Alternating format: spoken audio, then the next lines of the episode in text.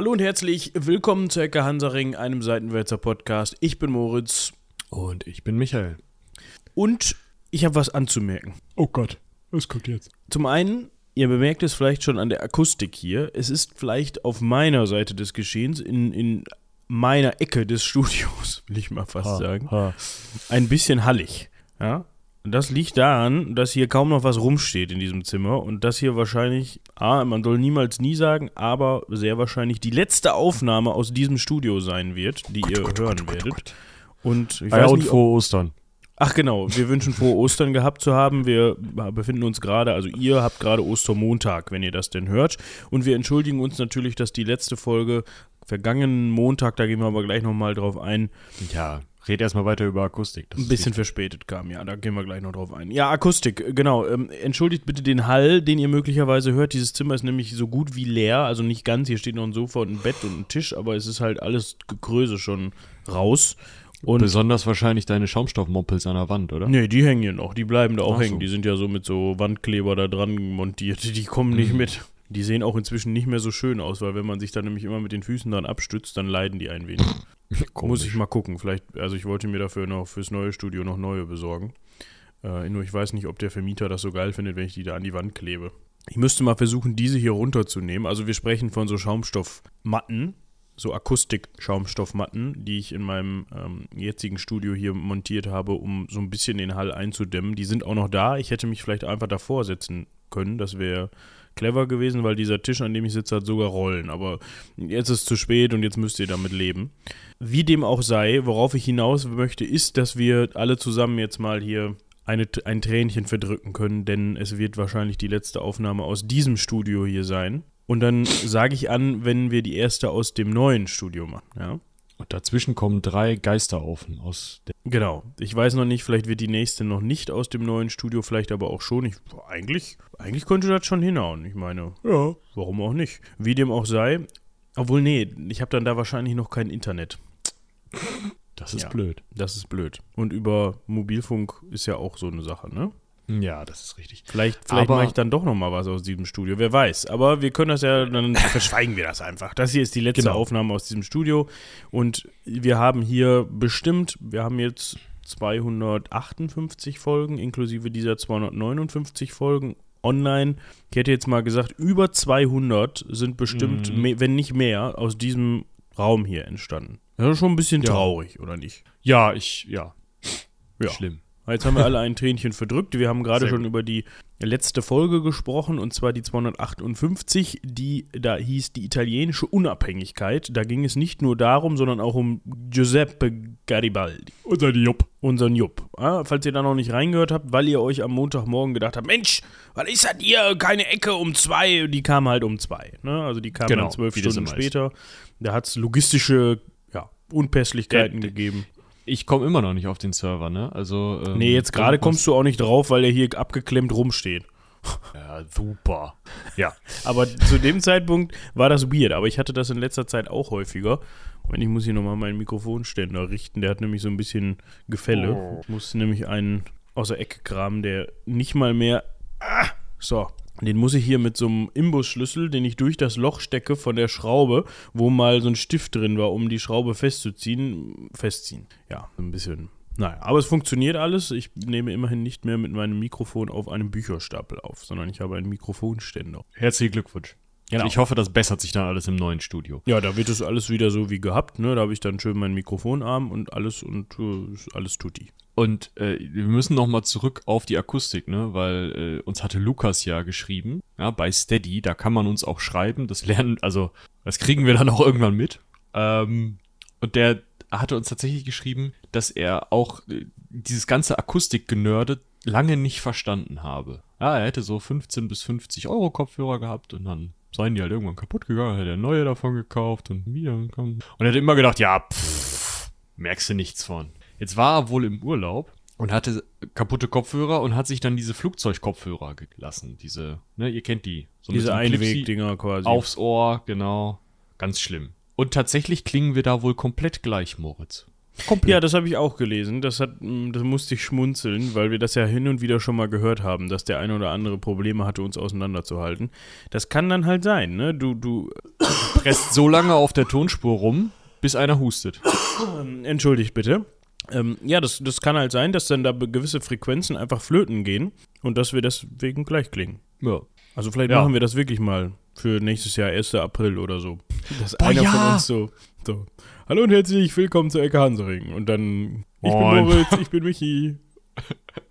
Ja, oder wir nehmen uns einfach, damit ihr das mal merkt, die kacke billigsten Mikros, die wir irgendwo finden können. Boah, so, so richtig.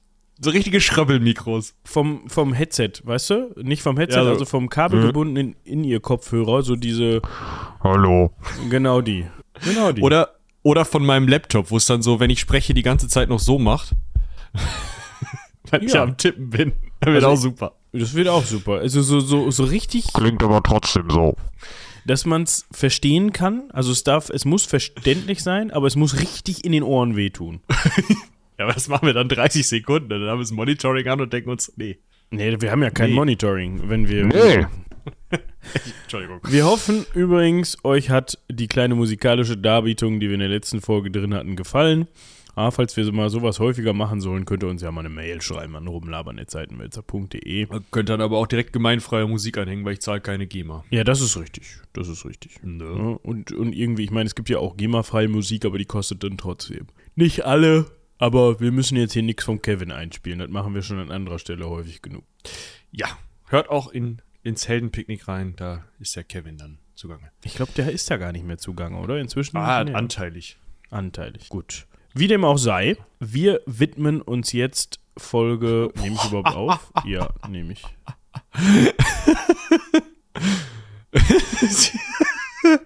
ich verlinke euch mal ein Foto von Kevin McLeod. Kennst du, kanntest du das noch nicht? Das ist ja wohl. Ich habe es nie groß gemacht und in der Wikipedia ist es in groß. Das ist ja unaushaltbar. Der ist ja eine Sammeltasse in sich. Das ist ja. Nichts gegen den Kevin. Nein, das ist großartig. Er macht tolle Musik, aber Heide Witzka, das Foto ist, also. Jetzt muss ich mir Für das Tinder würde ich es nicht nehmen. Eieiei, ei, ei, der, der ist ja aber auch besonders gut getroffen, ne? Also der hat auch richtig, ja, der Bock. richtig Bock. Ja, das ist so richtig so, ey, Kevin, ich mach mal ein Foto von dir. Und dann so, fuck you. das ist so richtig der, der fuck you Blick. So disappointed ja. as fuck.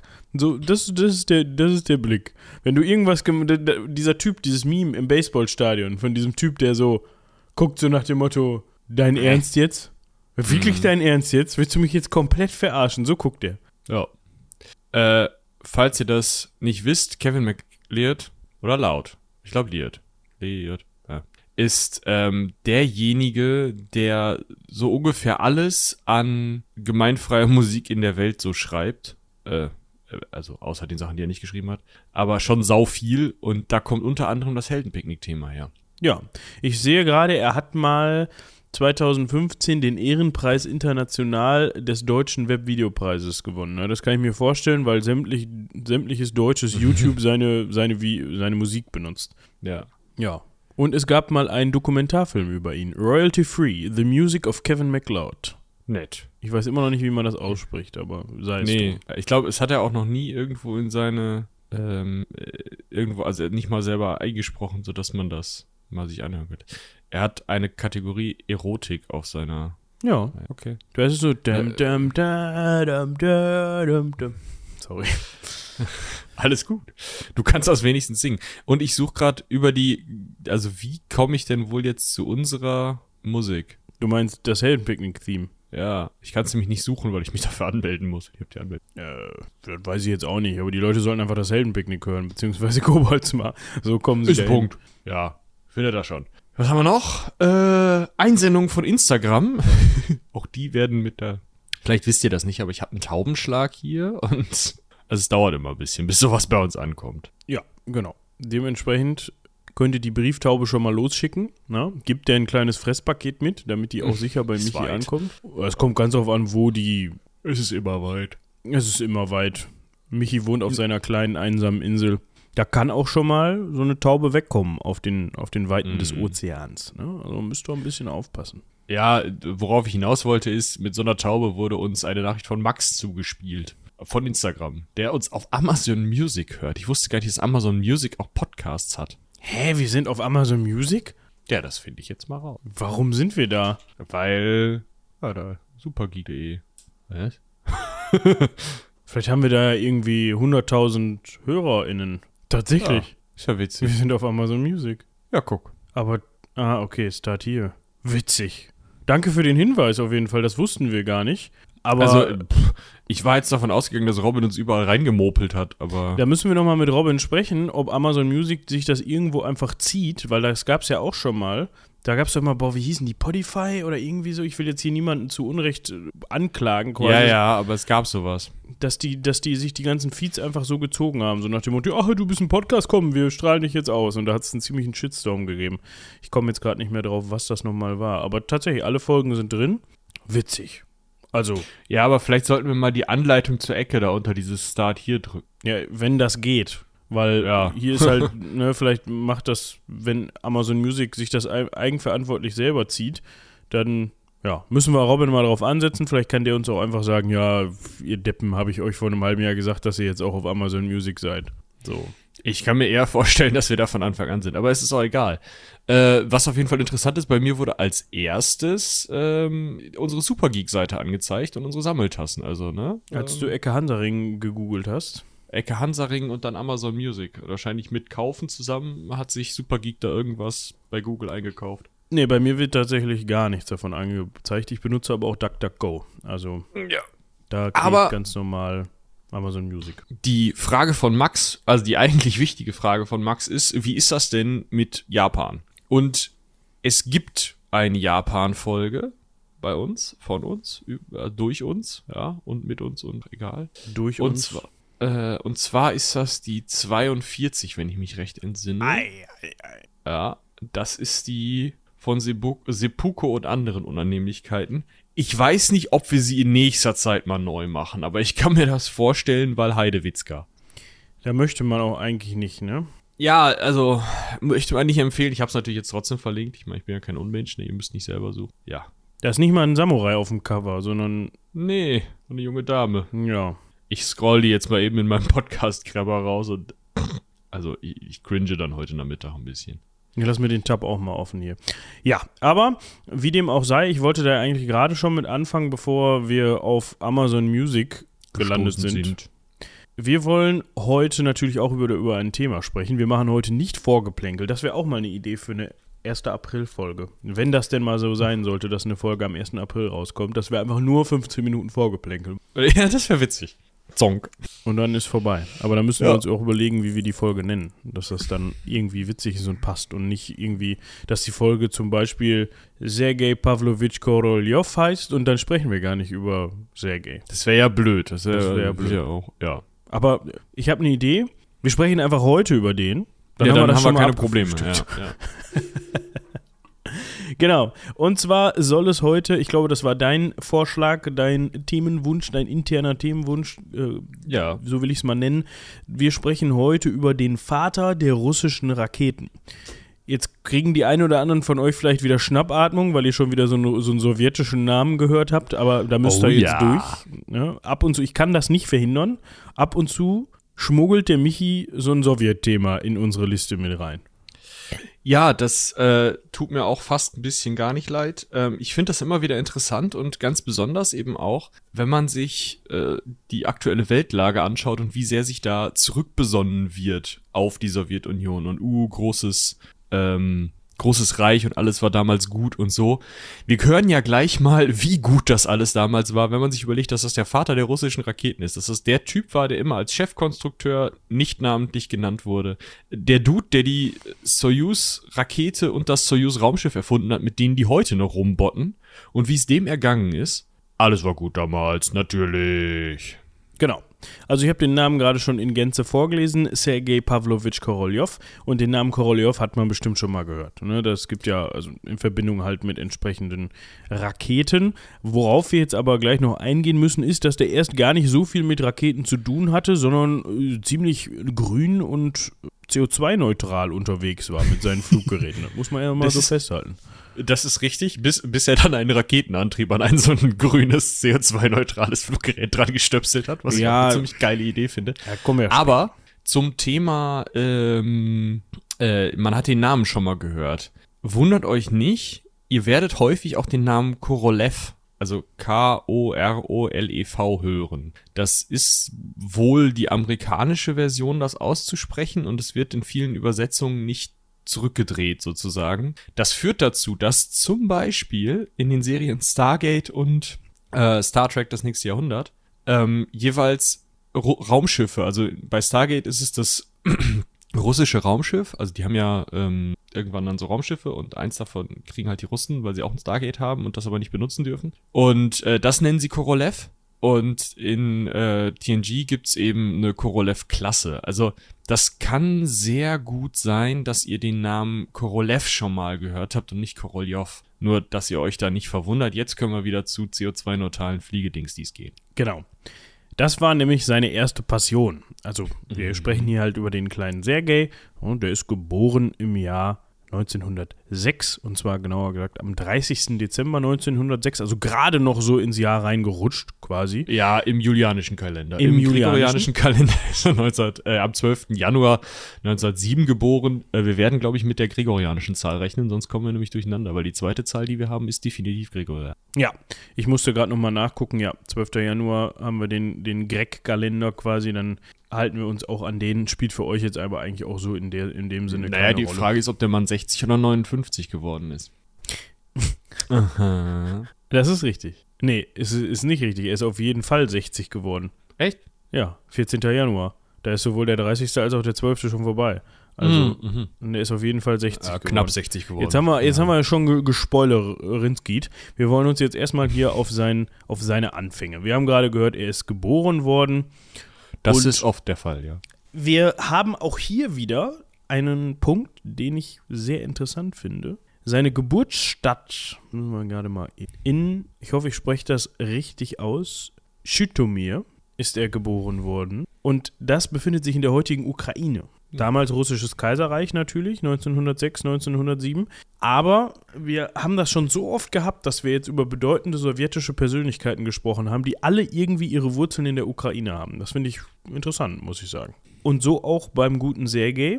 Sein Vater, Maria Nikole Nikoljewna Balanina. Das war seine. Nee, das war seine Mutter. Maria ist schon seine Mutter. Pavel Jankulewitsch Koroljov ist sein Vater. Ah, ja, aber ich habe nur das Wort Russischlehrer gelesen und den Namen dahin, dahinter. Ja, ein Ja. bisschen. äh, Die waren wohl beide Russischlehrer. Manch, ne? manchmal hilft Gendern, ne? Ja, manchmal hilft das, das ist richtig. Waren wohl beide Russischlehrer, also Pavel Jakovlevich äh, Koroljov und eben seine Mutter Maria äh, Also. Balanina. Genau. Also beide. Die waren allerdings nur kurz verheiratet. Die haben sich dann drei Jahre später getrennt. Und Pavel blieb Russischlehrer und Maria Russischlehrerin und der kleine Sergei musste weg. Ja, der kleine Sergei musste weg. Der hat dann nämlich bei seinen Großeltern in Neschin, Neschin gelebt. Wir, wir kartenonkeln das mal eben, damit wir so ein bisschen Kontext Mhm. dazu kriegen. Ukraine. Befindet sich nicht weit von Kiew, tatsächlich. Ich hätte jetzt gesagt, vielleicht 50 Kilometer nordöstlich von Kiew. Und da hat er dann gewohnt und Ach, witzig. Äh, Nikolai Gogol ähm, ist geboren, äh, nee, er hat, ist da zur Schule gegangen in Neschin. Da könnt ihr tatsächlich gelesen drüber lesen von äh, Dominik. Das ist eine sehr, ein sehr interessanter Artikel bei uns, äh, wo es um die Geschichten von Gogol geht, der so ein bisschen, ja, uralte Horrorliteratur macht. Hm. So ein bisschen wie Edgar Allan Poe, nur halt auf Russisch. wann ist der geboren? Gogol? Äh, 1809. Ja, also der ist schon etwas älterer Vertreter als unser Ja, ja, der Korolev. ist dann auch, äh, also vor Koroljov äh, Geburt, also auch verstorben. Ja, gut ist davon auszugehen, wenn er 100 Jahre vorher geboren ist. Ungefähr. Gut, aber in Neschin hat er dann sein Leben verbracht, bis er 10 war und ist dann mit seiner Familie, also vermutlich mit seinen Großeltern und nicht mit seinen Eltern nach Odessa gezogen. Das sollte ja jedem ein Begriff sein und dort hat er eine Lehre als Maurer und Dachdecker absolviert. Ne? Also erstmal überhaupt nichts, was irgendwie im Sa in Sachen Ingenieurskunst oder sowas geht, sondern man hat sich erstmal mit den Händen beschäftigt und also klar, trotz, es geht schon in Sachen Ingenieurskunst, weil man muss halt schon so seine Wände und Dächer konstruieren, da das hält. Ne, das will ich jetzt Dachdeckern und Maurern, beziehungsweise Dachdeckerinnen und MaurerInnen gar nicht, ähm, Maurerinnen, Entschuldigung, gar nicht absprechen. Aber erstmal nichts, was man mit einem Beruf in Verbindung bringen würde, ja, den er dann tatsächlich später ausübt, ne? also Raketen zu konstruieren. Er das hatte. Ist, das ist richtig, aber ich finde es krass, wie jung er war. Also der muss diese Lehre ja irgendwie mit, mit 14, 15, 16 gemacht haben. Ja, auf jeden Fall. Also früh übt sich. Er wurde im Zweifel wahrscheinlich auch nicht gefragt. Und er nee. wurde im Zweifel auch nicht wirklich gefragt, ob er denn vielleicht auf die Uni möchte. Oder man hat gesagt, komm Junge, du lernst erstmal was Anständiges und dann gucken wir mal, was du später so machst. Ne? Was er später so macht, hat er, glaube ich, schon ziemlich genau gewusst, denn er hat schon zu dieser Zeit Interesse an der Luftfahrt entwickelt und hat dann neben seinem Beruf, also neben ab, den Maurern, genau, ab äh, Juni 1923 im örtlichen Segelflugzeugclub sich engagiert. Der hieß OAWUK. Ja. Er hat sein erstes Segelflugzeug konstruiert mit 17 Jahren. Da war er also, äh, das war ja 1923 dann, ne? Genau. Ja, also ähm, im selben Jahr noch hat er dann die K5 konstruiert, wie gesagt, sein erstes Segelflugzeug. Und diese dieses Interesse, das er gezeigt hat, das hat dann eben auch zwei Jahre später dazu geführt, dass er ein Studium begonnen hat. Und mit zwar 19. Mit 19. Also ja, anscheinend, ich meine, gut, das ist heutzutage jetzt auch nicht so ungewöhnlich, dass man mit 19 ein Studium anfängt. Ich glaube, du hast wahrscheinlich sogar manche ein bisschen eher, wenn man das Australien-Jahr mal skippt. Dann mit 18, ne? Bist du, hast du dein Abitur? Ja, mit 17, 18. Je nachdem auch, was du, ne, also wir hatten teilweise in der Fachschaft immer mal Probleme damit, dass wir Menschen nicht auch mit der Fachschaftsfahrt nehmen konnten, weil die noch nicht volljährig waren und dann irgendwer einen Mutti-Zettel hätte unterschreiben äh, müssen. Also da gibt es auch 17-Jährige bei so einem G8er-Abi. Ja, aber wird das jetzt, ich bin da echt nicht mehr im Thema, wird das jetzt nicht komplett zurückgedreht wieder, dieses Ja, ja, ja, jetzt wird es in, in NRW wird's zurückgedreht. Was die anderen Bundesländer machen, habe ich keine Ahnung. Ja, gut. Wie dem auch sei, das habe ich heute schon häufiger gesagt. Ja, wir müssen zurück ans Polytechnische. Wir müssen zurück ans Polytechnische Institut Kiew, denn dort hat er angefangen mit seinem Studium und hat natürlich weiterhin immer schön dem Segelflugzeugfliegen gefrönt. Ne, das war trotzdem nach wie vor sein Ding. Naja, er hat ja auch, also er hat schon da in Richtung wirklich Ingenieurwesen und ähm, auch Flugingenieurwesen, Flugzeugbau äh, studiert. Klar fängt das an mit einem, mit einem generellen Maschinenbaustudium, aber nachdem dann die Kiewer Fakultät geschlossen wird, geht er auch direkt nach Moskau an die Moskauer Technische Hochschule, wo dann, boah, heute ist aber auch schlimm mit meinem Frosch im Hals. Ja, ja so ein bisschen Raspel kam da gerade durch. Ähm, wo dann, äh, also man macht die, äh, also es ist 1926, macht der sowjetische Staat die, äh, das Polytechnische Institut Kiew zu. Man geht, also man schickt die Leute, die man für okay hält, nach Moskau und da macht er ein Praktikum und kriegt es eben hin, tatsächlich auch am All-Unions-Segelflugwettbewerb auf der Krim teilzunehmen, kommt in Kontakt mit Andrei Tupolev, das ist der Tupolev von den Tupolev-Flugzeugen. So, also es geht halt einfach richtig ab. Ne? 1930 mit 23 macht er halt einfach sein Diplom als Flugzeugbauer und kann ja. man sich heutzutage nicht mehr vorstellen, dass Leute mit 30 ihren Bachelor oder ihr nee, Bachelor äh, Diplom ist Master? Ja, Master, ja. Was war das Bachelor gleichzusetzende oder gab es das Gibt's früher nicht. gar nicht? Äh, man hat halt einfach Diplom gemacht und dann war man, es gab nichts dazwischen. Es gab nicht diese Abstufung ja. wie Bachelor und Master. Genau. Ja. Ja, und das hat er mit 23. Jetzt müssen wir also mal das, nachgucken. Ja, mit 23, nicht mit 30. Das ist, nee, das ist heutzutage für viele Leute sehr unglaubwürdig, dass man mit 23 seinen Master in der Tasche hat. Quasi auch mit 30 ist das für viele Leute schwierig. Ja, für viele Leute ist das schwierig, das ist richtig. nee, genau, also äh, er hat tatsächlich dann als Flugzeugkonstrukteur gearbeitet und äh, also man muss sich das mal vorstellen, der war mit 23 halt so weit, dass der einfach fertig war und jetzt arbeiten konnte, so und klar, das haben Leute, die eine Ausbildung gemacht haben auch, aber er hat ist er halt ja auch. Eben hat er auch noch. er hat aber kein Abi. Ähm, ja. Also er hat halt Maurer, Dachdecker und Flugzeugingenieur gelernt. So, und war mit 23 fertig. Und hat genau. dann auch noch mal eben Dinge konstruiert, ne? Zum, und zum Beispiel den roten Stern. Das müsst ihr euch jetzt nicht vorstellen, wie ein rotes Flugzeug, das sternförmig ist, sondern einfach wie so ein, ja, so ein Segelflugzeug halt, was tatsächlich Looping fliegen konnte, was das erste Mal war, dass es in der Sowjetunion gemacht wurde.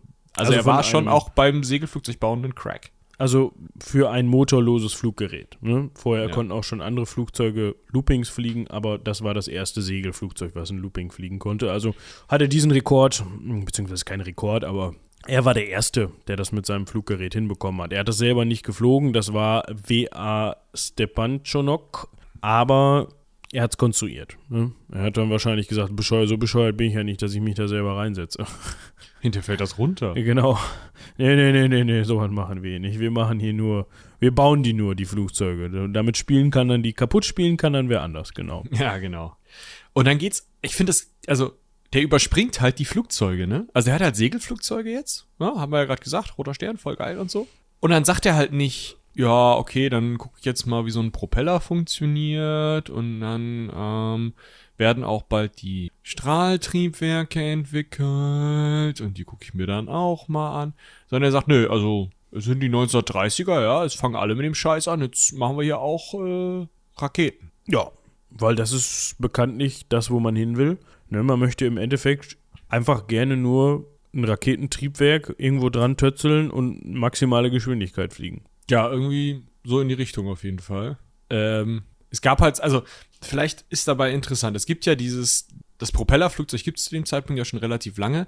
Das Strahltriebwerk ist noch nicht erfunden, so viel ich weiß. Und es gibt aber den russischen, beziehungsweise, ja, ja doch, russischer, sowjetischen Erfinder und besonders Raumfahrtpionier, beziehungsweise eigentlich Rauch, Raumfahrtpropheten kann man es vielleicht eher nennen. Also der tatsächlich mh, eher erzählt, wie es sein wird, anstatt selber was zu entwickeln. Konstantin Tsiolkovsky. Ähm, und der hatte angeregt, dass es so Rückstoßtriebwerke geben könnte. Also das, was bei Raketen passiert. Irgendwas explodiert und das nur in eine Richtung. Und dann fliegst du halt in die andere. Und auf, auf der Prophezeiung kann man es vielleicht nennen von diesem Herrn Tsiolkovsky, ist halt ein Forschungs, eine Forschungsgruppe gegründet worden, die hieß Mosgrid und da war unser Korolev auch drin und hat halt angefangen an Raketen zu arbeiten, beziehungsweise ja, die ersten Ideen dazu zu entwickeln. Also es gab scheinbar bis zu zehn Grid-Raketen. Das sind ja acht Kilo schwere, zwei Meter, nee, was? 29 Kilo schwere, äh, 8 Kilo Treibstoff tragende, zwei Meter hohe ähm, Dinger, mit denen man halt irgendwie erstmal rumprobiert hat, wie geht denn Rakete überhaupt? Ne? Also, was passiert außerhalb von Feuerwerksrakete? Äh, Wie funktioniert das? Und also da, da war so, Ziel war sowas wie Raketenflug in die Stratosphäre. In die Richtung ging's da. Und da war Korolev direkt von Anfang an mit dabei. Das ist, glaube ich, der interessante Fakt an dieser Stelle. Ja, aber er hat sich, so wie sich herausgestellt hat, doch als durchaus fähig erwiesen. Ne? Also der hatte durchaus, trotzdem, dass er sich sonst eher mit Segelflugzeugen oder bisher eher mit Segelflugzeugen beschäftigt hat, durchaus Talent im Bau von raketenbetriebenen Fluggeräten gezeigt und so dann eben auch seinen Weg gemacht. Jetzt kommt aber etwas dazwischen, was ja, das Ganze ein bisschen eindämmt, das jetzt erstmal ein paar Jahre auf Standby setzt. Ich meine, er hat, na, das können wir auch noch mal eben ganz kurz erwähnen, Böse, auch ne? durchaus die ein, ein oder andere wissenschaftliche Abhandlung geschrieben, unter anderem der Raketenflug in der Stratosphäre und hat dann eben mit seinen Kollegen in diesem in dieser Gruppe da, von der Michi gerade gesprochen hat, rumgearbeitet und dann kam etwas dazwischen, was wir hier schon besprochen haben. Da hat sich nämlich der oberste sowjetische Führer, ich habe jetzt gerade den Titel vergessen, das war wahrscheinlich wieder erster Oberbumssekretär vom Zentralkomitees Ballett Alter. oder sowas.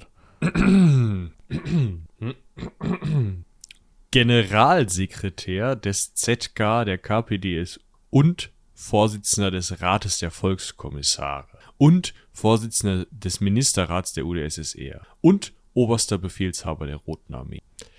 Wir sprechen von Josef. Stalin. Genau. Über den könnt ihr euch nochmal informieren ähm, in der Folge, die ich jetzt langsam herausgoogle, 208.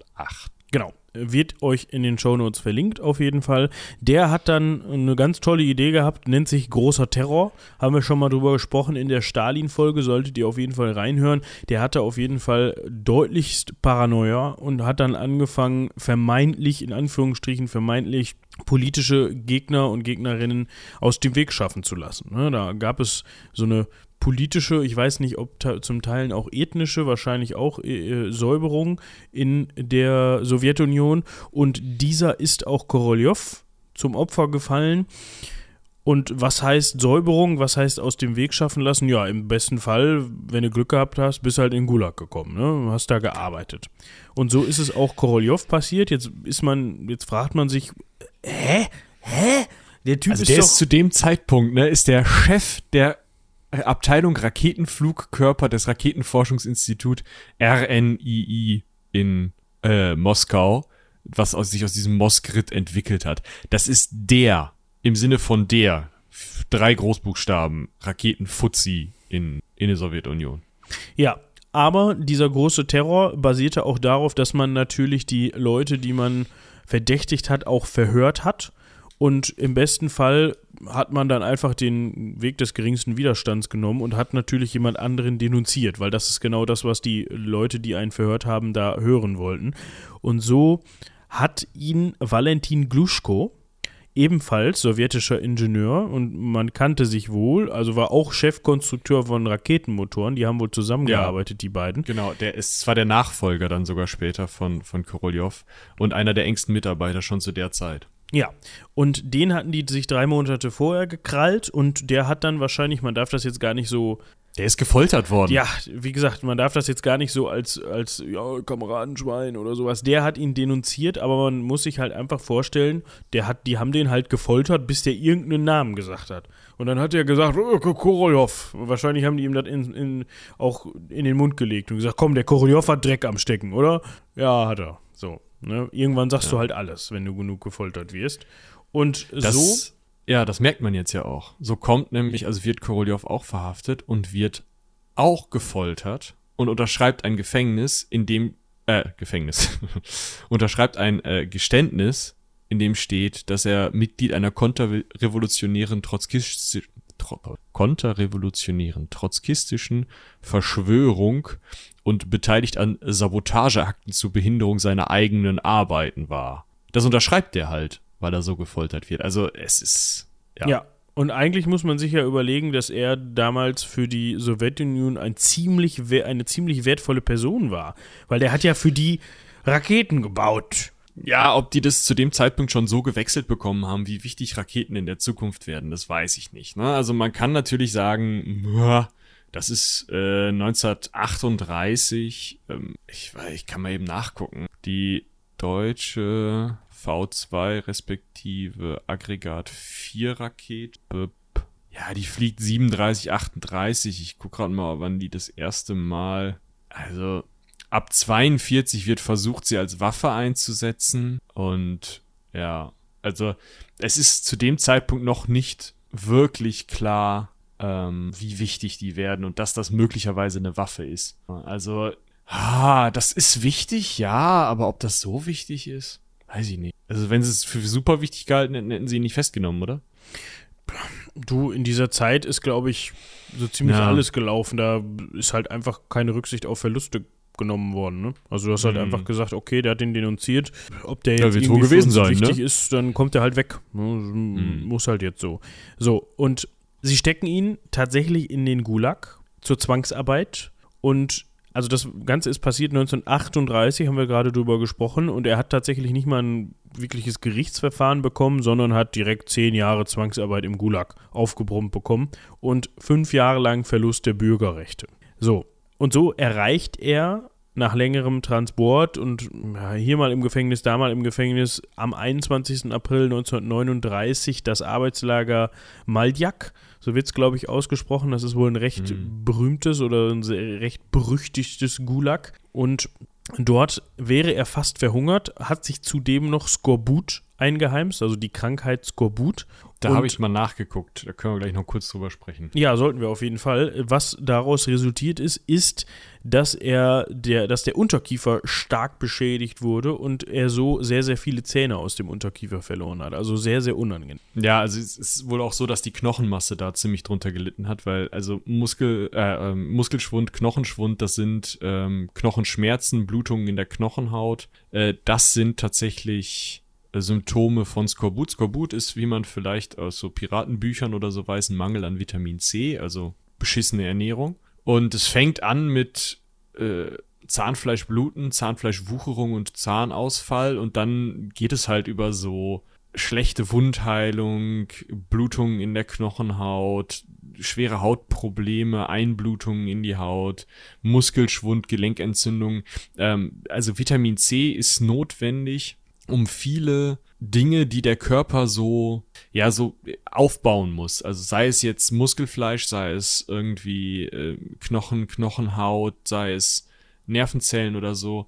Um diese Sachen zusammenzusetzen, braucht der Körper Vitamin C und dadurch schlägt Skorbut auf alle Körperteile und auf den gesamten Organismus und hält sich halt auch. Also die, die Auswirkungen dessen, weil ja überall irgendwelche, mh, mm, ja, irgendwelche Einblutungen oder sowas entstehen können und irgendwelche Schäden entstehen können, bleiben die Auswirkungen von Skorbut halt sehr, sehr, sehr, sehr lange bestehen. Und so ist es eben auch bei Korolev, der ähm, ja zum einen große Kieferprobleme bekommt, also wahrscheinlich dann im Unterkiefer ähm, mit relativ vielen Prothesen beziehungsweise einem, äh, einem, einem, einem Gebiss arbeiten muss, zum anderen aber von da auch eine ziemliche Herzschwäche mitnimmt, weil eben auch die Herzmuskeln stark angegriffen werden. Ja, alles extrem unangenehm, wäre vermeidbar gewesen, wenn man die Menschen dort vernünftig ernährt, ernährt hätte, aber das ist natürlich nicht der Plan im Gulag. Der Plan im Gulag ist, die Menschen so lange arbeiten zu lassen, bis sie um sie halt durch Arbeit zu töten. Und da ist so ein, ja, so ein Urteil wie gegen äh, Korolev, das zehn Jahre Zwangsarbeit bedeutet, ist eigentlich mehr oder weniger ein Todesurteil. Ja, genau. Das ist halt Sinn der Sache. Ne? Also es ist halt, man kann im Zweifel, ich weiß gar nicht, ob jetzt die Idee dahinter war, dass man die Arbeitskraft auch noch ein bisschen mitnutzt oder ob das sowieso ja. Arbeiten waren, die irgendwie im Grunde auch relativ peng waren. Weiß ich nicht. Nee, also man, zum Beispiel, zum Beispiel ist ähm, ein großer Teil der Bahnstrecken der Sowjetunion, also der ehemaligen Sowjetunion, und auch, und das ist vielleicht nochmal ein bisschen, bisschen fieser, ein Großteil der Gold- und ähm, Metallproduktion der ehemaligen Sowjetunion kam aus den Gulags und den Gulaglagern. Man hat nur dann relativ schnell gemerkt, dass diese Art der Arbeit halt primär die Leute umbringt und nicht effektiv ist. Ich habe euch mal ein englisches Video dazu verlinkt, das ist relativ knackig zusammenfasst, auch wenn es ein bisschen, bisschen sehr schmissig für meinen Geschmack ist, aber es funktioniert ganz gut. Ähm, auf jeden Fall, also man hat da durchaus Wirtschaftsleistung rausziehen wollen. Der Plan war auch primär, die Arbeitskraft dazu zu nutzen, die UdSSR zu ähm, industrialisieren eigentlich sogar. Das hat aber einfach nicht funktioniert. Also man hat sich damit eben, man hat super viele Leute einfach umgebracht, hat äh, Dinge gebaut, die so nicht funktionieren konnten. Man hat versucht zum Beispiel einen Kanal zu graben, ja, einfach mit der Schaufel die Leute den Kanal graben zu lassen und hat dann hinterher festgestellt, ja verdammt, der ist nicht breit und nicht tief genug, um ihn irgendwie zu nutzen. Danke dafür. Ne? Also äh, solche Sachen sind eben im Gulag passiert und auch eben äh, in diesem Arbeitslager Maljak. Ja, genau. So, wie geht es jetzt mit unserem guten Korolev weiter? Ja, er hatte ja noch UnterstützerInnen, so will ich es mal nennen. Ja, unter anderem eben seine Mutter und den Piloten Michael Gromov und die Pilotin? Die Pilotin Valentina Grisodubova. So, die drei haben vom obersten Gerichtshof der UdSSR das Urteil angefochten oder die haben auf jeden Fall interveniert, sagen wir es mal so. Und so hat eben dieser Gerichtshof am 13. Juni 1939 schon das vorherige Urteil aufgehoben. Was aber nicht heißt, dass man da jetzt relativ schnell tätig geworden ist. Man hat ihn erst im November 39, also Juni 39 ist das, das Urteil aufgehoben worden und im November 39 ist Korolev dann aus Maldjak rausgekommen und ist dann aber erstmal, ich weiß gar nicht, ist dann, glaube ich, erstmal nach Hause gekommen, ne? Und ist dann aber im März 1940 schon wieder in ein Moskauer Gefängnis gesteckt worden, um dieses Verfahren denn dann mal wieder aufzunehmen. Ja, ich wäre mir nicht so sicher, dass er zwischendurch zu Hause war. Es kann auch sein, dass er einfach noch so ein bisschen, dass er zurückgerufen wurde, November 39, und die Bedingungen in diesen Gulags waren ja unter anderem so, dass man die Leute da entweder hinlaufen ließ oder mit der Bahn dahin verlegte. Und zurück war jetzt nicht so unbedingt die Option. Du meinst, die also, Linien zurück waren jetzt nicht so zuverlässig? Nee, genau. Also es kann gut sein, dass der einfach irgendwo, äh, also man kann hier ja, also der war ja wirklich am Arsch von Russland. Ja? Also Heidewitzka, so, das ist so weit nördlich von Japan, da ist halt, also, ne? Durch halb Russland brauchst du einfach mal drei Monate im Zweifel. Ja, gut, das muss man natürlich mit einrechnen, da hast du recht. Ja, auf jeden Fall ist er dann äh, in Moskauer Gefängnis gekommen, da hat man dann nochmal geguckt. Hat herausgefunden, ja, trotzkistische Tätigkeit hast du ja gestanden. Acht Jahre Zwangsarbeit im Gulag. So, jetzt setzen wir dich wieder in dein Zügchen und fahren dich da wieder hin. Nochmal äh, Intervention, also besonders der äh, Gromov war äh, ein also war der Tester, der hat in den 20er Jahren praktisch jedes sowjetische Flugzeug getestet, so. Der war bekannt und beliebt, wurde auch nach außen immer wieder vorgeführt. Der und eben Koroljovs Mutter haben da immer wieder, äh, gerade auch bei Beria, dem ähm, Volkskommissar für unter anderem die Gulag-Angelegenheiten, also äh, für die Geheimdienstangelegenheiten eben auch die Gulags, immer wieder interveniert und dann hat, hat Beria gesagt, ja gut, okay, wir packen ihn nicht wieder ins Gulag, sondern wir tun ihn mm, in ein, eine Schara, Scharaschka. Ja, in eine Scharaschka. Das ist ein Speziallager für Wissenschaftler und Ingenieure, die auch im Gulag sind eigentlich, also eingesperrt sind, aber bessere Haftbedingungen haben und von dort aus eben äh, weiter ihre Arbeit machen sollen, um, obwohl eingesperrt, eben weiterhin, ja, coole Sachen für die Sowjetunion zu bauen. Und da muss der Kovalyev tierisch Bock drauf gehabt haben, aber ging natürlich nie anders und es war dann ein bisschen besser.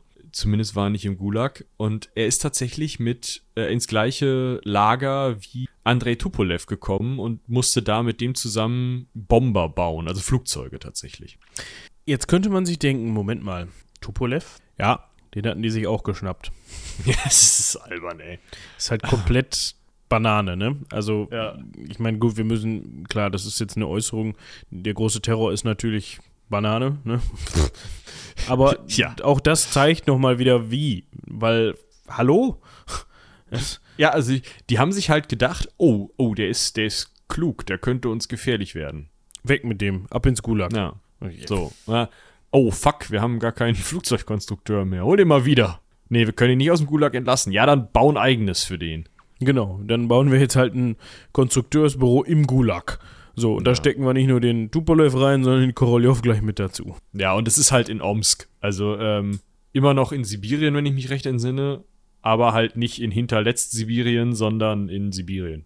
Das ist heutzutage immerhin die achtgrößte Stadt Russlands, ne? Omsk, mit Ja. äh, über einer Million Einwohnern. Also, ich weiß nicht, wie das damals war. Wir können mal eben das verorten, damit ihr da eine ungefähre Vorstellung habt. Das liegt auch im Oblast Omsk. Gut, wenn du die achtgrößte Stadt bist, dann kann man noch mal eine Oblast nach dir. Ja, das ist Ganz Süd-Süd-Sibirien. Ja, das liegt an der, fast an der Grenze zu Kasachstan. Also, das ist ungefähr, das ist schon hinterm Ural.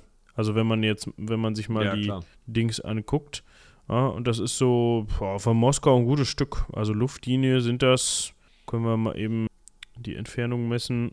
Bis nach Moskau sind gute 2,2, also 2200 Kilometer. Gutes Stück. Da kommt er dann auf jeden Fall hin und kann mit Tupolev zusammen weiter tüften. Und er baut tatsächlich mit Tupolev zusammen die Tu-2, TU-2, das, äh, das Bombenflugzeug des, der zweiten Hälfte des Ersten Weltkrieges. Also, äh, des Zweiten Weltkriegs, zweiten Hälfte des Zweiten Weltkrieges. Also, ähm, in den 40er Jahren wurde dieses Ding, also ab 1942, überall an jeder Front eingesetzt, die die Russen hatten und hat irgendwelchen Deutschen Bomben auf den Kopf geschmissen. Und, äh, das war ein Riesenerfolg. Dieses Flugzeug war unglaublich wertvoll und äh, extrem hilfreich für die Sowjets.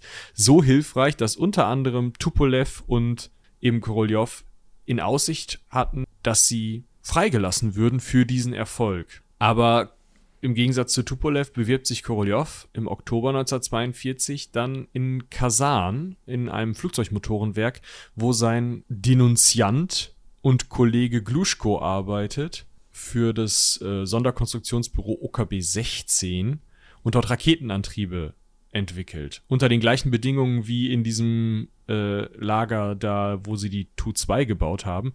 Aber Korolev will scheinbar wirklich unbedingt Raketen bauen. Ja, und anscheinend gab es da jetzt auch nicht unbedingt böses Blut mit seinem vorherigen Denunzianten, also mit Gluschko.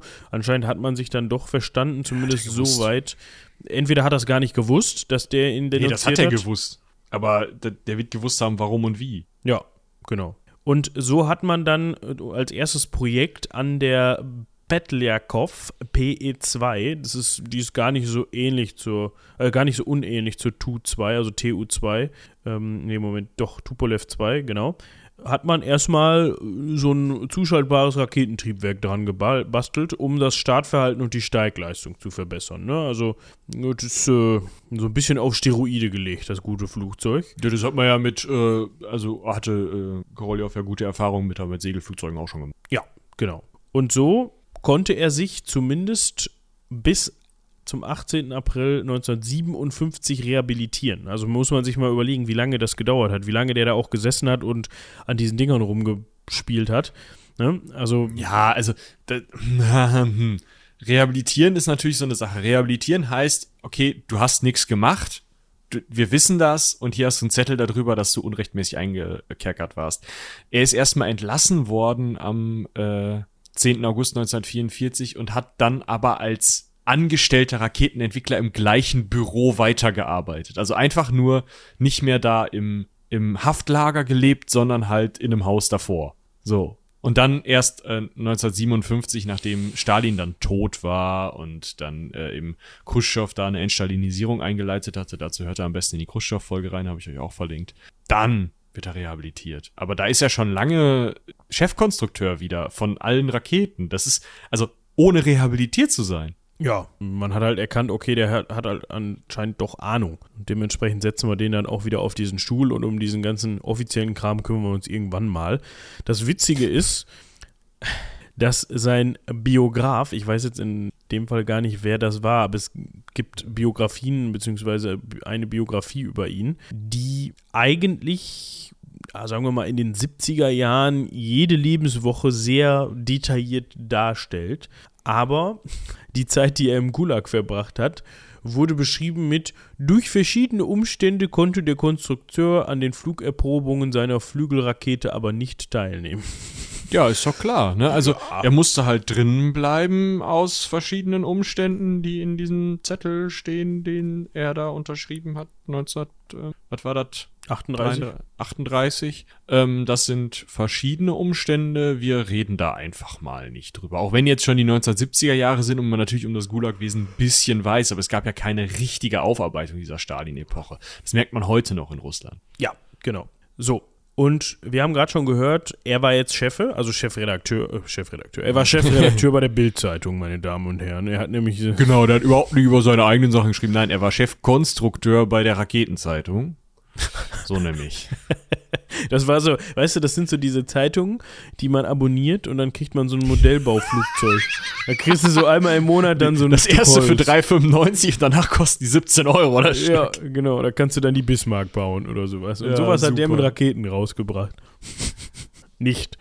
Also, die haben dann innerhalb des äh, wissenschaftlichen Forschungsinstituts Militär, auch zu militärischen Zwecken eben Raketen konstruiert. Er war dann auch mal Oberst bei der Roten Armee. Ja? Also das war dann Trotz, immer so eine Sache. Trotz dem Zettel, den er da unterschrieben hatte, aber er musste ja Oberst sein, um dann das zu tun, was er tut. Genau. Und was ich an der Stelle interessant finde, ist, er hatte sogar auch einen kurzen Aufenthalt in Deutschland. Und zwar hat man ihn nach dem Zweiten Weltkrieg dann nach Berlin geschickt. Und zwar aus einem ganz gewissen Grund, denn in Deutschland gab es ja so einen Herrn namens Werner von Braun. Er gilt ja als der Vater der deutschen Raketen und nicht nur der deutschen Raketen, sondern auch dann später der amerikanischen Raketen. Die haben den. Ich habe ihn schon in den Kalender aufgenommen, über den werden wir auch noch sprechen ja. müssen.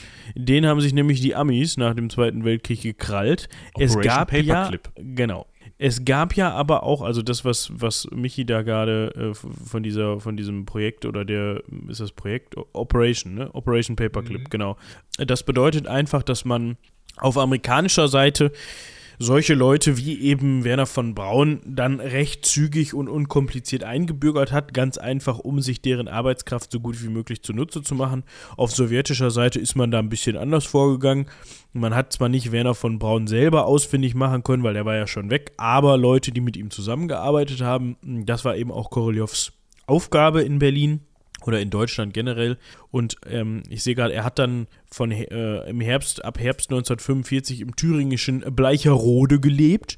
Ne, hört sich ja auch richtig, Bleicherode hört sich richtig Das ist halt in der, in der Mitte von Deutschland. Also Ja, im Sinne von in der Mitte. Ja, haben sie ihm wahrscheinlich gesagt, da ist mittig, da fahr mal hin, da kannst du überall gucken, wo die, wo die Kollegen vom Werner sind. Und er ist dann 46 zurück, hat dann auch diverse Assistenten von Werner von Braun ausfindig machen können, unter anderem eben Helmut Grötrup und den Aerodynamiker Werner Albring. Und die sind dann auch mit nach Kaliningrad und haben dann da in der, in der, also ne, in der Forschungsstelle, beziehungsweise auch auf der Insel Gorodomlja.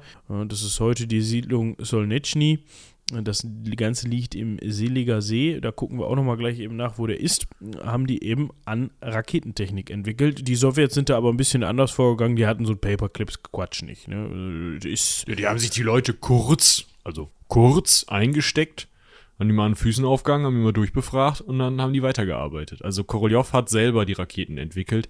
Natürlich hat er Sachen auf Basis von deutschen Entwicklungen, ne, oder hat die auch teilweise mal nachgebaut. Die R1, die Rakete, die er 1948 starten konnte, ist im Endeffekt die deutsche A4, beziehungsweise weithin bekannt als V2, wobei die Bezeichnung Vergeltungs Vergeltungswaffe 2 natürlich so eine Sache ist. Ähm, aber das ist also halt- halt die deutsche Rakete, die man so kennt. Ähm, oder die Nazi-Rakete, die man so kennt, vielleicht besser. Und die hat er erstmal nachgebaut, um sich die mal anzugucken. Ne? Aber äh, er ist jetzt nicht hingegangen und hat äh, wie die, oder die Sowjets sind nicht hingegangen, nicht wie die Amerikaner gesagt, so, ihr, ihr kennt ja eure ganzen Ergebnisse, macht einfach mal weiter, ne? Einfach hier. ja, genau. Wir wollten noch eben gucken, wo Gorodomlja Wo der überhaupt gearbeitet hat. äh, liegt, also wo die Insel liegt, beziehungsweise wo das heutige Solnechny liegt, das ist tatsächlich äh, ziemlich weit westlich für russische Verhältnisse. Wenn du, ah, nicht ganz, ja, wenn du in Moskau losfährst, ja, setzt dich in deinen Lader und fährst mal Richtung St. Petersburg über die M11, dann musst du auf halber Strecke mal ein bisschen vom Weg ab und ein bisschen nach Süden und dann bist du auf dieser Insel, ja, beziehungsweise an diesem See und musst dann da wahrscheinlich nur irgendwie rüber mit der Fähre. Aber das liegt ungefähr ein bisschen ab von, der, von den Autobahnstrecken, aber ungefähr auf, dem, auf halber Strecke zwischen Moskau und St. Petersburg. Dann haben wir das auch geklärt. Ja, und da hat er dann so mit seinen neuen deutschen Freunden so ein bisschen rumge, rumgewerkelt, ne? Ja, nicht zu viel. Dann hat er irgendwann rausgeschmissen und dann selber weitergewerkelt. Aber wie gesagt, er hat umgewerkelt. Und da ist richtig was bei rumgekommen. Also, der hat halt die einige Trägerraketen gebaut. Wir haben ja gerade schon über die Soyuz-Rakete, die heute noch benutzt wird, äh, gesprochen. Das ist in 20 Jahren entstanden, bis 1960. So. Dann hat er ähm, die, oder bis in die 60er Jahre, ne, 66. Aber ja, dann hat er die Vostok-Kapseln gebaut, mit denen Juri Gagarin unter anderem geflogen ist.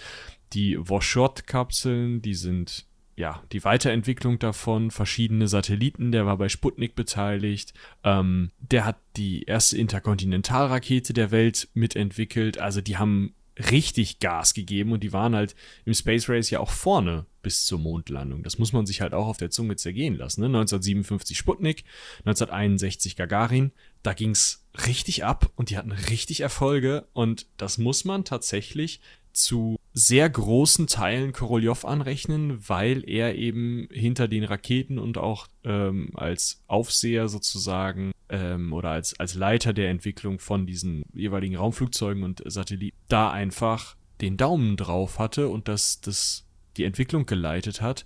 Und ich weiß nicht, ich finde es halt krass, wie sehr es dann halt auch, oder wie sehr man erst beim Space Race denkt, ja, okay, die Amis haben das gewonnen, weil die Amis das gewonnen haben. Wenn man sich dann aber jetzt den Rest der Geschichte von äh, Sergei Korolev anguckt, naja, was wäre, wenn vielleicht hätten die Russen es doch noch zuerst auf den Mond geschafft. Ja, das weiß man alles nicht so genau, Ja, klar. aber es ist möglich. Wir wissen auf jeden Fall, dass der gute Sergei am 5. Januar 1966 in ein Moskauer Krankenhaus eingeliefert worden ist. Äh, Er hatte im Dezember 1960 schon einen Herzif- Herzinfarkt erlitten. Und Ja, den auch ersten. den ersten, dem folgten dann auch wohl weitere und äh, Herzrhythmusstörungen, innere Blutung, Darmprobleme und sowas. Also dem ging es alles in allem gar nicht mehr so taco. Und so ist er dann 1966 in ein Krankenhaus gekommen. Da wollte man eigentlich nur Hämorrhoiden entfernen. Also wirklich. So, das ist eigentlich ein Routineeingriff, die zu entfernen. Hat dann aber während des Routineeingriffes einen ziemlich großen Tumor im Dickdarm gefunden, hat ihn dann in Vollnarkose versetzt und da war dann leider Ende im Gelände, weil er aufgrund von Kreislaufschwäche dann die nötige Intubation, also die Beatmung, ja, das kennt man ja inzwischen dieses Wort, das hatte man ja auch im Zusammenhang mit den mit vielen Corona-PatientInnen immer wieder gehört, dieses Intubieren. Das hat er dann, hat der Körper dann nicht mehr mitgemacht und ist dann daran. Ja, also das ist tatsächlich eine Spätfolge dieser Gulaghaft. Ne? Das ist die Skorbut, die ihn da umbringt. Ja. Ne? Vom, vom ähm, Herzinfarkt beim schwachen, das schwache Herz kommt von diesem Vitamin C-Defizit, die Herzrhythmusstörungen kommen daher, die inneren Blutungen, die geschwächten Blutgefäße äh, kommen daher. Gut, der große Tumor im Dickdarm kommt wahrscheinlich nicht unbedingt daher, aber dass er dann noch so, äh, so Verwachsungen im Kiefer hat, dass man ihn nicht intubieren kann, das kommt auch daher. Also ja. ihn, im Endeffekt hat Stalin das geschafft, was er am Anfang wollte. Das ist richtig. Ob er jetzt einen persönlichen Groll gegen ihn gehegt hat, weiß man nicht. Er hat Stalin auf jeden Fall doch um einiges überlebt. Aber trotzdem, das Problem für die Sowjetunion war an der Stelle, sie haben im Grunde an dem Ast gesägt, auf dem sie gesessen haben. Hätten sie den guten Korolev nicht in, in Gulag gesteckt, wer weiß. Dann hätte er vielleicht, hätte, hätte das vielleicht noch länger gemacht. Er war ja zu dem Zeitpunkt auch erst 60, 60 ja, gute 60. Genau. Ist jetzt ja auch noch nicht so alt. Auf jeden Fall hatte man dann ein Problem. Ne? Also man hatte jetzt seinen besten Raketenbauer verloren. Und man hatte und zwar einen Nachfolger, aber das war ja. halt der Assistent. Also das ist halt, also nichts gegen, gegen Assistenz und dann aufsteigen, aber das Problem ist tatsächlich, dass ähm, der Gluschko, der das dann übernommen hat, so nicht weiterarbeiten konnte und damit, ähm, ja, also bei verschiedenen anderen Programmen haben auch andere übernommen. Also alles, was er übersehen hat, haben dann äh, nach und nach oder haben dann immer wieder andere übernommen. Gluschko, wie gesagt, so viel ich weiß, die komplette, ähm, das komplette Programm und äh, Mishin, Vassili Mishin, hat dann die Arbeiten an der Mondrakete übernommen. Und das ist aber 1974 eingestellt worden, weil man es nicht geschafft hat und die Amis ja schon lange auf dem Mond waren. Und äh, da kann man natürlich hätte, hätte Fahrradkette spielen. Was wäre denn, wenn der äh, Korolev noch ein bisschen länger gelebt hätte, hätte er dann die N1 Mondrakete vielleicht noch zu Ende bauen können und wären die Sowjets dann möglicherweise als Erste auf dem Mond gewesen. Man weiß es nicht. Ja, also es gibt wohl eine halbwegs interessante Serie, die For All Mankind im Deutschen heißt und äh, für die gesamte Menschheit im Englischen. Also der englische Titel ist auf Deutsch und der deutsche Titel auf Englisch. Ähm, gibt's bei Apple TV, die sich wohl unter anderem damit beschäftigt, was wäre denn, wenn die Sowjets zuerst auf dem Mond gelandet wären. Soll wohl ganz interessant sein, was ich so gelesen habe. Ich habe natürlich kein Apple TV und ich kenne auch niemanden, der Apple TV hat. Deswegen weiß ich auch nicht, womit die das finanziert haben. Aber ähm, ja, das äh, ist halt so das hätte, hätte Fahrradkette, was da so drin ist. Ist tatsächlich eine ganz nette Plattform. Ich hatte das mal, weil ich das drei Monate gratis bekommen habe, als ich mein Telefon gekauft habe, glaube ich. Ich glaube ja. Aber ja, habe ich, hätte ich mir mal angucken müssen. Ich wollte Foundation gucken, habe ich aber nach zwei, drei Folgen nicht mehr weiter geguckt, weil er tatsächlich ziemlich, ja, ist gut, aber da muss man, glaube ich, Urlaub für nehmen. Kann sein, ja. Also ich habe die ersten beiden Foundation-Bücher gelesen. Äh, sehr Komisch aufgefallen ist mir die komplette Abwesenheit von Frauen im ersten Buch. Also ich wusste, dass der, ähm, ach, wer hat's denn jetzt geschrieben? Hier. Asimov, oder nicht? Ja, ne? War Asimov. Dass der ein schlimmer Sexist war. Aber so schlimm, ja, das ist er. Ähm, äh, aber also, dass der, also, dass er komplett Frauen weggelassen hat, einfach aus seinem ersten Buch, ist, ist richtig komisch. Ja. Ja. Es ist eine interessante Herangehensweise daran, wenn man Groll gegen jemanden hegt, einfach nicht über ihn zu sprechen. Es ist vielleicht, obwohl wir, wir judgen und bewerten das jetzt einfach nicht, das ist, das ist ein viel zu großes Fettnäpfchen. Wir weisen ja. nur darauf hin, dass, dass das so gewesen ist. Was müssen wir noch über Korolev wissen? Äh, zu seinen Lebzeiten wurde Korolev nie an die Öffentlichkeit gezerrt. Also Werner von Braun ist ja regelmäßig im amerikanischen Fernsehen aufgetreten und hat gesagt, hier, ich habe das gebaut, voll geil. Nazis, nein, weiß ich nichts von. Und Korolev ist komplett ein Staatsgeheimnis gewesen. Niemand wusste, wer das war. Das war immer der Chefkonstrukteur. Und man hat seinen Namen tatsächlich dann auch erst nach seinem Tod veröffentlicht mit einem Staatsbegräbnis und allem möglichen. Tolle Medaillen hat man ihm ge äh, gegeben. Ähm, also ja, alle möglichen äh, Ehrungen und so hat einen Asteroiden, einen Mond und einen Marskrater nach ihm benannt und eben die Stadt, in der er gearbeitet hat. Äh, hat man dann später auch noch von Kaliningrad in Korolev, die Stadt, in der er gearbeitet hat, nicht zu verwechseln mit dem Kaliningrad in diesem, ähm, dieser Exklave von Russland an der Ostsee, sondern das ist halt eine Stadt bei Moskau einfach. Also da, wo, wo wir vorhin gekartenonkelt hatten, wo dieser See auch ist und so und da die Stadt da in der Nähe, die hat man eben in Korolev um. Ja, es gibt aber auch noch einen Moskauer Stadtteil, der Korolev heißt. Ja, guck. Ja, und das war's zum guten Sergei Pavlovich Korolev. Ich finde das interessant, wie wir die Namen am Ende der Folge immer wesentlich besser aussprechen können als am Anfang. Es ist, glaube ich, Übung. Ich glaube auch. Die Zunge gewöhnt sich so langsam so ein bisschen an diese äh, russischen Namen. Gut, ich glaube, dann haben wir es auch. Wir hatten noch Ja. eine Ankündigung zu machen. Genau. Und zwar ist es so, dass wir einen schon wieder, also man kann uns ja auch nicht aufhalten, einen Roman geschrieben haben. Und mit wir meine ich nicht Moritz. Nee, ich bin auch gar nicht gefragt worden, ob ich da mich denn mit dran beteiligen möchte. Das möchte ich an dieser Stelle mal zum Besten geben. Ich hätte auch gar keine Zeit gehabt, aber äh, trotzdem. Ne, ist mir Ja. einfach vorenthalten worden, ob ich mich da. Ne, es ist, äh, hieß es auf einmal, "Oh, wir haben einen Roman geschrieben. Ach so, ja, viel Spaß. Nein, war natürlich Spaß. Wir haben äh, tatsächlich das ähm, auf der Basis von etwas, das wir ja schon geschrieben hatten, ähm, extrem ausgeweitet, und zwar die magischen Reisen des Herrn Alexander. Da haben wir uns gesagt, der, der Hörspieltext ist zwar gut, aber da kommt nicht mal ansatzweise das über, was wir alles ähm, über Herrn Alexander, über August und, und über die Zeit damals und wie sich das so alles entwickelt hat, wissen und, und auch erzählen wollen. Das ist ein historischer Roman, der natürlich auch nicht so hundertprozentig mit der Geschichte umgeht. Also es sind teilweise fiktive Figuren, teilweise versetzte Figuren unterwegs, das ist natürlich klar. Aber es geht eben um den wirklich vorhandenen, existiert habenden Herrn Alexander, den großen Magier aus Münster. Und dazu haben wir ein Buch zu seinem Aufstieg, kann man eigentlich sagen, geschrieben. Und ja, du hast ihn mal gesprochen. Interessante Person, oder? Das muss man jetzt erklären. Das hört sich so an, als ob ich mit ihm gesprochen habe. Nein, ich habe ihn gespielt, quasi, im Hörspiel. Habe ihm meine Stimme geliehen. Ja, er ist eine interessante Person, aber persönlich habe ich mit ihm nicht gesprochen. Das äh, wäre auch schwierig. Da der 1909 verstorben ist, wenn Genau. ich recht entsinne, äh, ja. Ist das schwierig, in der Ja. Tat. Gut, Ja, also das gibt es, äh, das Buch gibt es bei jetzt zum Vorbestellen, das kann man vielleicht äh, schon mal dazu sagen. Ich ähm, verlinke euch mal das Hörspiel und natürlich das Buch. Und ich würde vorschlagen, äh, wir geben auch noch einen kleinen Rabattcode raus. Das war bei Vents ja auch schon so, oder? ja, genau. Wir machen einen kleinen Ecki-Rabatt quasi. Ja. Und zwar bekommt ihr, was haben wir gesagt? 1,99 Euro Rabatt auf das Buch, wenn ihr das vorbestellt, also bis zur Veröffentlichung. Genau. Und schreiben wir das in die Shownotes? Nee, würde ich nicht machen. Ihr müsst euch das anhören, weil wenn wir das in die Shownotes schreiben, dann, ähm, dann können das ja alle lesen und dann kann man das ergoogeln und so. Ja, und äh, das muss nicht sein. Also für euch exklusiv, wenn ihr jetzt bis zu dieser Stelle durchgehört habt, dann und das kaufen wollt, dann bekommt ihr diesen Rabatt. Und zwar, Wenn ihr es vorbestellt. genau, wenn ihr es vorbestellt, bis zur offiziellen Veröffentlichung, die ist im Mai, glaube ich, ne? Wann hat Ja. die das angesetzt? Ähm, ja, Mitte Mai. Mitte Mai.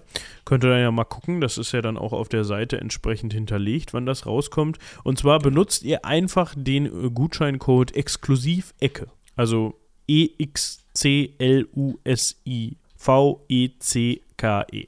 Genau. Und damit könnt ihr euch einen kleinen Rabatt sichern. Dann bestellt gerne vor. Warum vorbestellen? Ähm, wir sind ja Self-Publishing-Autoren, AutorInnen. Und es ist sinnvoll, da, wenn man selber den Druck, die Druckkosten trägt, dann eben die Vorbestellung zu ermöglichen, ähm, weil wir dann einfach wissen, wie viel wir drucken müssen. Das hilft uns sehr. Ja. Also, falls ihr vorbestellen wollt, dann gerne mit Exklusiv-Ecke.